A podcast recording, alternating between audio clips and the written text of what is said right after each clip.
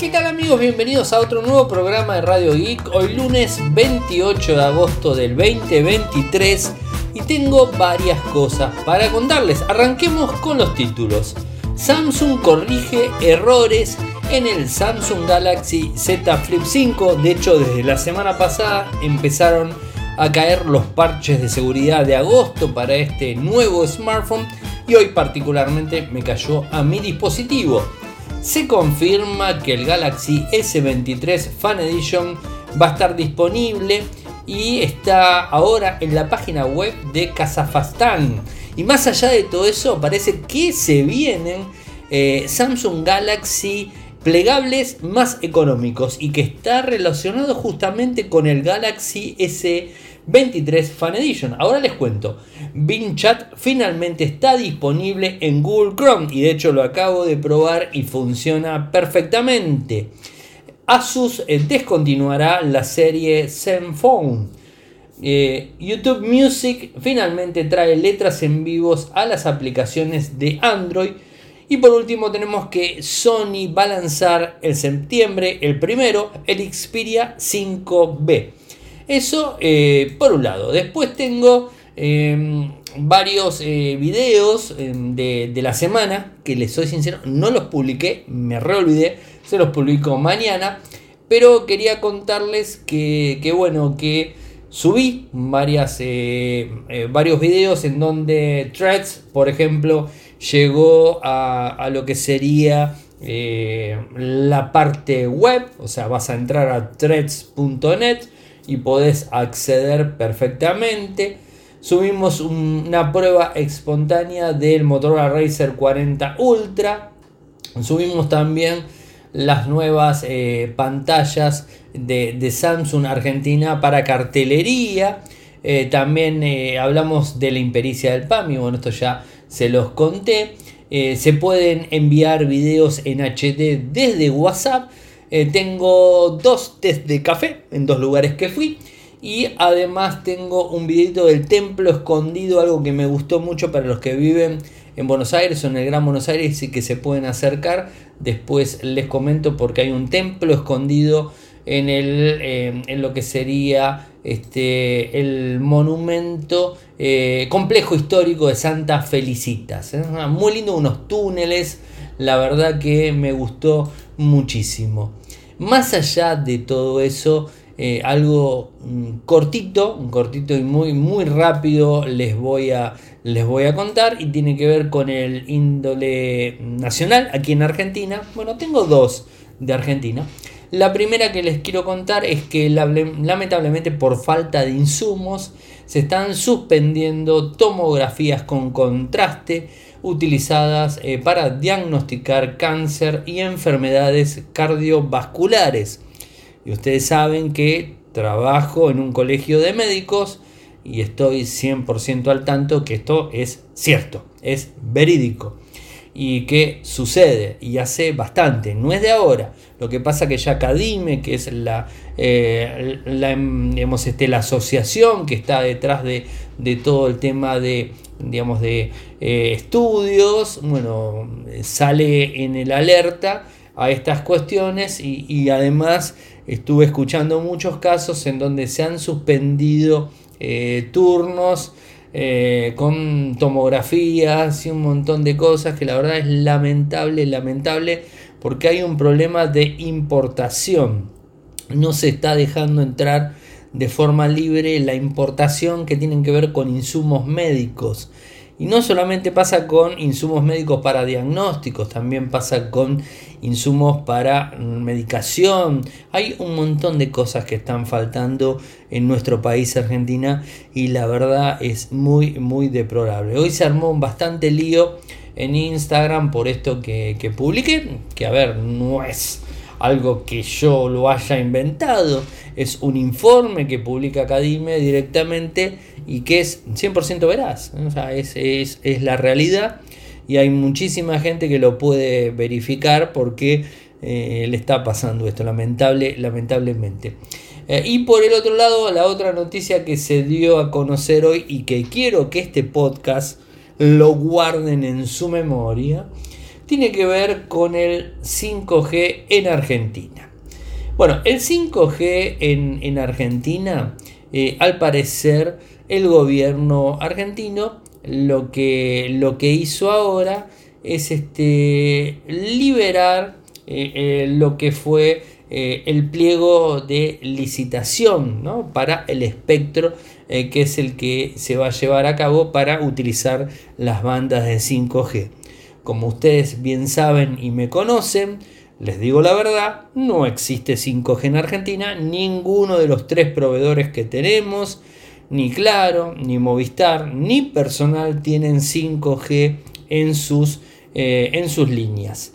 Lo que tiene una compañía es antena 5G funcionando que a nuestros dispositivos nos responde como diciendo que es una conexión 5G pero la infraestructura es 4G LTE. Lamentablemente es así. Bueno, descartado ese tema y les explico muy claro, porque no está licitada la frecuencia.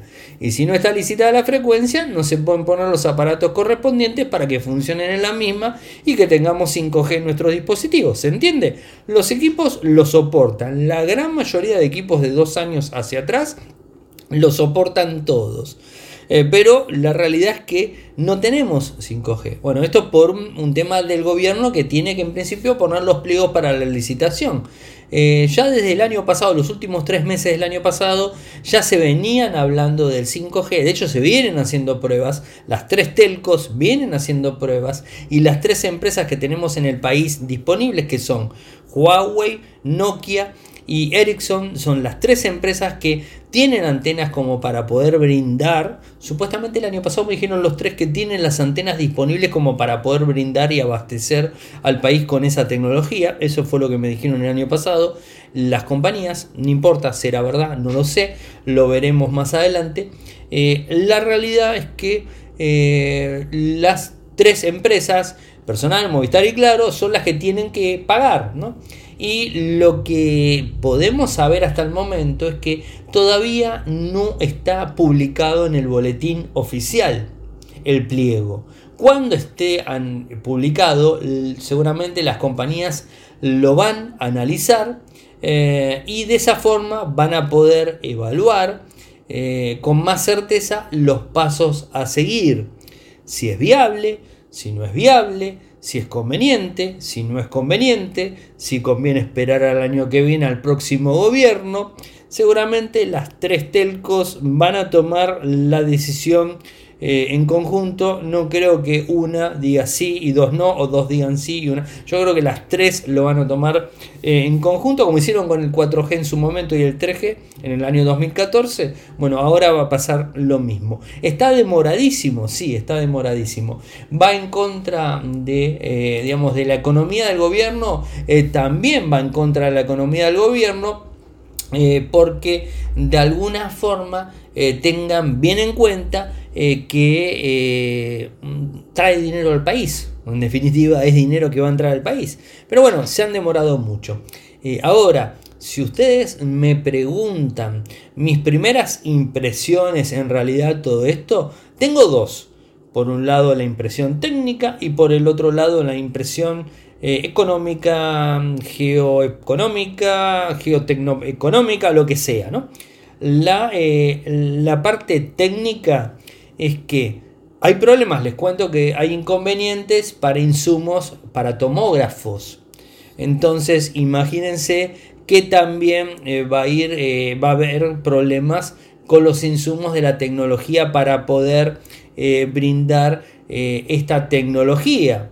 A mí sinceramente mm, me suena que va a ser difícil implementarla. Quizás se adquiera el espectro de banda pero no se ponga en práctica hasta el año próximo. Temas económicos. Yo creo que pasa por ese lado.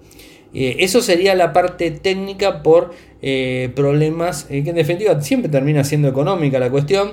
y por el otro lado también, si no van a poner infraestructura superior, no vamos a tener tampoco mucha, mucha velocidad en, en nuestros smartphones. ¿Y por qué no lo vamos a tener? porque no se va a poder cambiar toda la infraestructura de golpe, porque vuelvo de vuelta a lo mismo, importación. todos los productos son importados, o sea, toda la infraestructura de red es importada. Y no sé si van a poder entrar toda esa infraestructura. Quizás en las grandes ciudades sí, de a poco. Entonces quizás la velocidad va a ser casi la misma. De hecho, para mí va a ser la misma. No creo que haya diferencias en primera instancia eh, en, los primeros tiempos del 5G en Argentina. Que yo lo veo el año que viene. Ya les digo, guarden este podcast porque se van a acordar. Hasta el año que viene no pasa nada. Eh, eso por un, eh, por un lado, a mí me parece que va hacia, hacia esa cuestión específicamente, ¿no? Em, y, bueno, y, por el otro lado, sí entiendo que va a haber una, eh, una especie de, de, tranquilidad en las redes celulares. ¿Por qué? Porque por más que sea el 5G, tiene una ventaja, que hay que decirlo y es lógico, la ventaja es que es una autopista de Internet más grande. Y al abrir una autopista de Internet más grande, por más que la infraestructura no sea tan rápida, vas a aliviar la que hoy tenemos saturada en 4G. Y entonces muchas personas van a poder estar en 4G y muchas personas que tengan dispositivos y que en los lugares de alta concentración en ciudades tengan la tecnología 5G van a poder navegar por ese lado a la misma velocidad quizás que el 4G pero alivianado. ¿Se entiende, no? O sea, vas a tener eh, como más, eh, más líneas para poder conectarte, por así decirlo. Eh, es positivo, es positivo, no hay dudas. Ahora, si me voy a la parte económica y a mí no me termina de gustar, es raro. Es muy raro porque se anunciaron medidas la semana pasada y ahora, y unas medidas económicas bastante extrañas y que se necesita de dinero. Y justo ahora que se necesita dinero, salimos con el tema de la licitación del espectro del 5G. Entonces es como que a mí no me termina de cerrar esta situación, ¿no? ¿Me entienden, no? Hacia dónde apunto. Pero bueno, tendremos que ver y por supuesto desde mi lado voy a seguir consultando, voy a seguir golpeando puertas para tratar de conseguir información y poder contarles. Pero va de vuelta y cierro el tema. Para mí, hasta el 2024, el 5G no va a existir en Argentina. Para mí. Quizás se licite, como mucho, se va a licitar el espectro, pero no va a haber 5G hasta el año que viene. A ver, eso es lo que yo pienso. Después veremos qué termina sucediendo. Eh, y bueno, como siempre, cualquier smartphone que sale ah, digamos, al mercado eh, tiene algunos errores y el Samsung Galaxy Z Flip 5 eh, recibió eh, un parche de seguridad. De hecho, a mí hoy me llegó, eh, a la mañana me llegó el parche de seguridad, 300 megas, una cosa así. y está totalmente orientado más allá de temas de seguridad que soluciona problemas de seguridad está muy orientado a la aplicación Always on Display está orientado al Flex Window eh, y está orientado también a lo que es el Good Lock y la pantalla externa. Han solucionado un montón de cosas eh, en esa cuestión. Problemas de memoria eh, cuando se utilizaba el Flex Window, que se solucionó, problemas este, en el Good Lock, que es el que te permite cargar, ya se los voy a mostrar en video, que te permite cargar aplicaciones en la pantalla externa y algunas cositas que, que, se fueron solucionando eh, y que bueno, que ya están disponibles. Si tienen un Flip 5, actualicen. Pero ojo, no solamente si tienen un Flip 5, si tienen cualquier smartphone y les viene una actualización de sistema operativo, no dejen pasar el momento, instálenla, actualicen, porque no va a tardar mucho tampoco y la realidad es que los dispositivos smartphone tienen que estar siempre más que seguros. Y esto no solamente con eh, las aplicaciones, o mejor dicho, los, eh, los parches de seguridad y la seguridad en sí desde eh, lo que sería Android, sino también de las aplicaciones. Actualicen las aplicaciones porque es muy bueno. Antes que me olvide, tanto video como fotos en WhatsApp desde la semana pasada, fin de la semana pasada, se puede mandar en HD. Y las fotos, no de a una foto, seleccionas 10 fotos y las envías y te da en, el, en, el, en la parte superior izquierda, te tiene el botoncito HD. Le haces clic en HD y te dice las dos resoluciones tocas HD y las envía en alta resolución. Y lo mismo con los videos. Si querés mandar un video en alta calidad, lo podés hacer sin ningún tipo de problemas. Eh, a ver, esto en iOS funciona, en Android funciona. Eh, la verdad no uso Windows, así que no se los puedo corroborar si en Windows y en Mac con el cliente funciona. Lo que sí les puedo decir que en web no, o sea, en web al menos no funciona. Eh, pero no importa, la, idea es que esté funcionando desde el celular, que es en donde sacamos las fotos y filmamos, ¿no? Bing Chat. Finalmente disponible en Google Chrome, no así en Android. ¿eh? Ojo, ojo, aclaro esto. Bing Chat, recuerden que eh, Microsoft lo incorporó en Bing el navegador. O sea, vas a Bing el navegador y tenés la posibilidad de tener el chat. Lo que sería el chat GPT eh, de OpenAI, lo tenés ahí adentro actualizado. ¿no? inclusive en tu smartphone, Android iOS, si instalas Bing, el navegador, tenés lo que sería el Bing Chat para poder acceder eh, a lo que es este, todo el tema de ChatGPT. Y no solamente eso, sino también si utilizas SwiftKey, o sea, como eh, digamos, eh, teclado en tu smartphone, tenés la posibilidad también de acceder al Bing Chat. Eso es en celular pero en, lo que sería Windows, Linux y Mac, en Google Chrome ya está disponible. ¿Y cómo entras? Bueno, muy simple, mira, entras, eh, mira, pones Bing, o sea, eh, bing.com barra chat, haces clic y te va a aparecer, vas a tener que aceptar, eh, exactamente igual que siempre, vas a aceptar, te va a dar un nuevo tema, eh, y ya está. Inicia sesión, lo puedes manejar en varios idiomas. Bueno, ya funciona con el microfonito, o sea, en modo más creativo, equilibrado y preciso. O sea, tenés las tres eh, funciones. Bing.com barra chat. Ahí entras y te funciona. Desde Linux, Windows y Mac. De hecho, lo estoy probando en Linux y funciona perfectamente. La verdad que está eh, muy bueno que hayan hecho eso. Eh, porque creo que es muy interesante.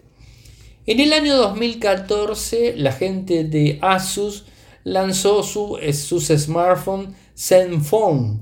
Ya tiene más o menos 80 dispositivos en su haber. Y según un medio taiwanés Tech News, eh, está sugiriendo que Asus está desconectando la serie Zenfone. el informe cita personas familiarizadas con el asunto que afirman que Asus está atravesando una reestructuración organizacional. Mm, disculpen. Em, de esta manera eh, va a, digamos, a discontinuar Zenfone y va a trasladar eh, a sus empleados al departamento de teléfonos ROG, que son los demás de, más potentes los equipos. Seguramente en este proceso de la reestructuración va a haber una reducción de empleados en los departamentos eh, y bueno, así que eh, un, poco, un poco complicado desde, desde ese lado, eh, pero bueno, es lo que, lo que hay y, bueno, o sea, suele, suelen suceder este, este tipo de cosas, no solamente en, lo que tiene que ver con, con empresas taiwanesas o lo que sea, siempre eh, termina eh, pasando estas, estas cuestiones, ¿no? Eh, pero bueno, está, va a recortar personal en general y veremos cómo, cómo, avanza toda esta, esta situación.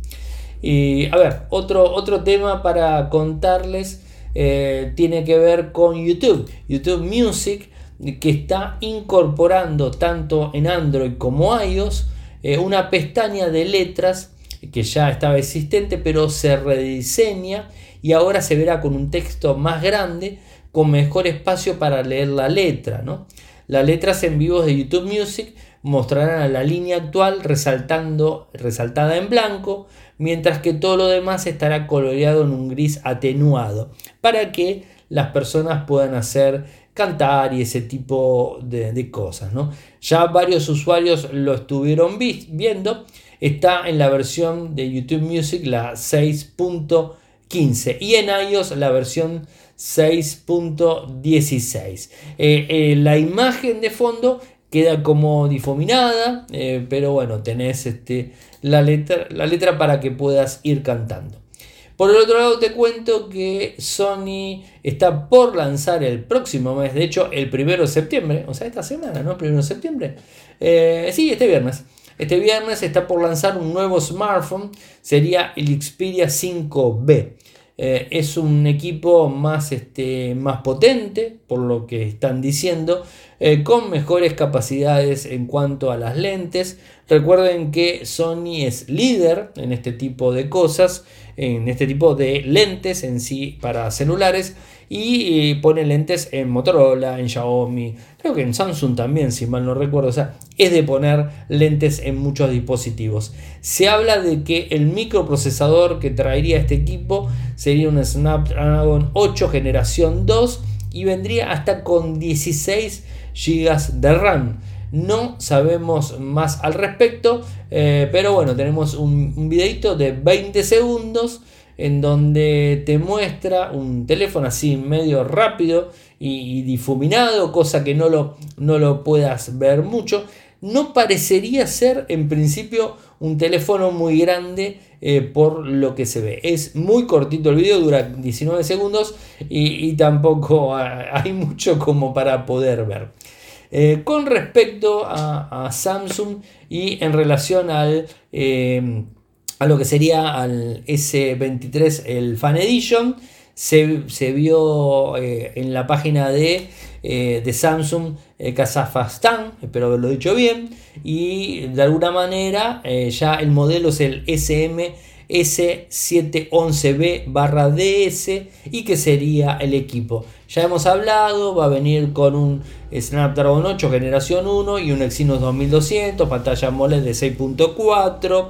120 Hz, 4500 mAh, 25 vatios, cámara principal de 50, teleobjetivo de 8x3, 12 eh, gran angular, 10 frontal, Android 13 y One UI 5.1. Es decir, la versión de lo que sería el Fan Edition eh, vuelve. Después de haber pasado dos años, está volviendo.